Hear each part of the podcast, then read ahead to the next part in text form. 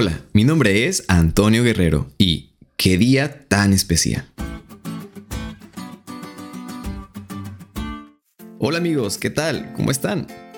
Saben, no quisiera pasar por alto la oportunidad de mencionar que hoy es un día sumamente especial, porque aparte de ser sábado, hoy conmemoramos 178 años de un evento en nuestra historia denominacional. Así es, el Gran Chasco, que en realidad fue un evento muy esperanzador y profético, que al principio sí, fue un chasco, pero se convirtió en un evento sumamente importante, puesto que en él descubrimos la función intercesora de nuestro Señor Jesucristo. Y estamos seguros que es una forma más de notar el cumplimiento de las promesas que nos hace nuestro Padre. Así como lo veremos también en el estudio que tendremos esta semana.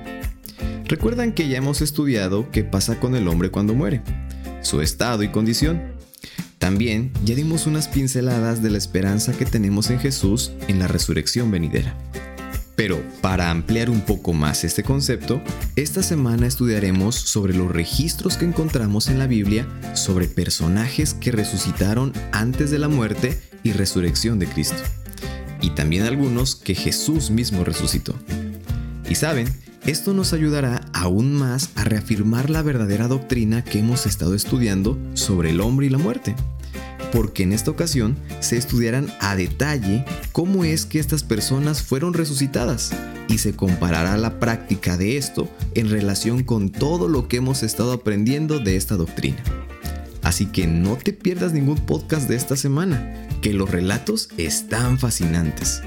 Y para comenzar con todo, te diré el texto clave que lo encontramos en el Evangelio de San Juan, capítulo 11, versículos 25 y 26. Les dijo Jesús, yo soy la resurrección y la vida. El que cree en mí, aunque esté muerto, vivirá. Y todo aquel que vive y cree en mí, no morirá eternamente. ¿Crees esto?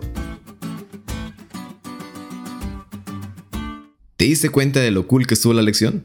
No te olvides de estudiarla y compartir este podcast con todos tus amigos. Es todo por hoy, pero mañana tendremos otra oportunidad de estudiar juntos.